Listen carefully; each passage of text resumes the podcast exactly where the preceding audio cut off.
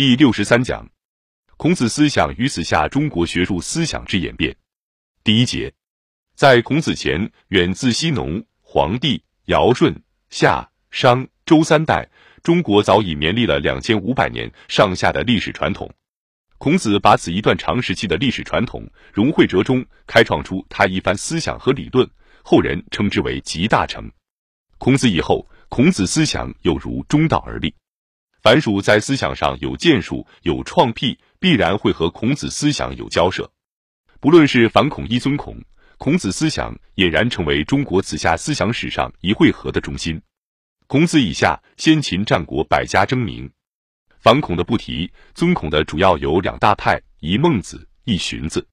孟子主性善，荀子主性恶，两家意见正相反，长期不能获定论。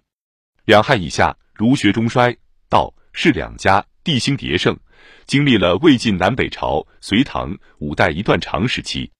孔子思想与儒家学术虽未间隙，直与道是儒鼎足分治。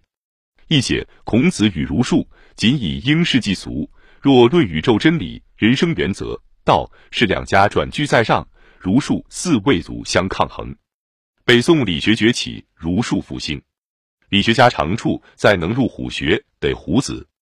兼采道是两家有关宇宙真理、人生原则方面，还本儒学加以吸收或扬弃，遂使孔子思想展然以一心体貌、新精神，超然卓出于道，是两家之上，而又或一心综合。此事成于南宋之诸子，但即在诸子同时，理学家中极有与诸子持异议、唱对台戏者，绝为陆象山。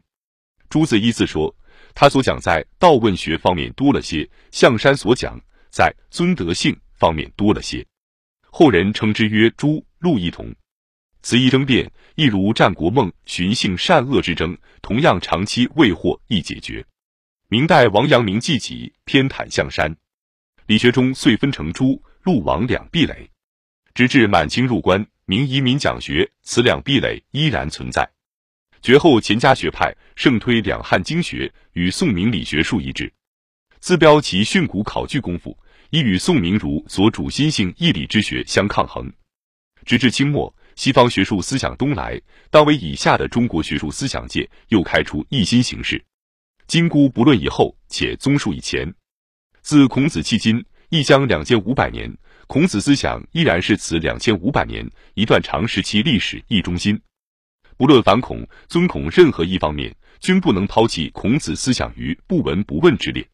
专就尊孔一面论，有孟、荀异同，有朱、陆异同，有汉、宋异同，种种争辩。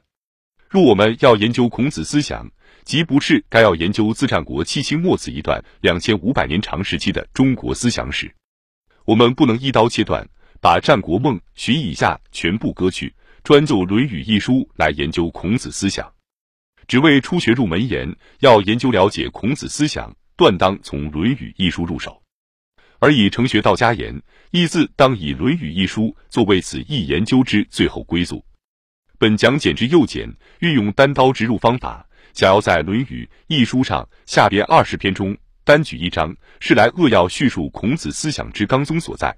为此，夏孟荀异同，朱陆异同，汉宋异同，经历两千五百年长时期的中国儒学史上这几项大争议，做一综合性的解答，并是你为子下中国在学术思想上，在此前古未有之一种新形式之下，究可有何种新趋向，走上何种新道路。来做一大胆探测性之提示。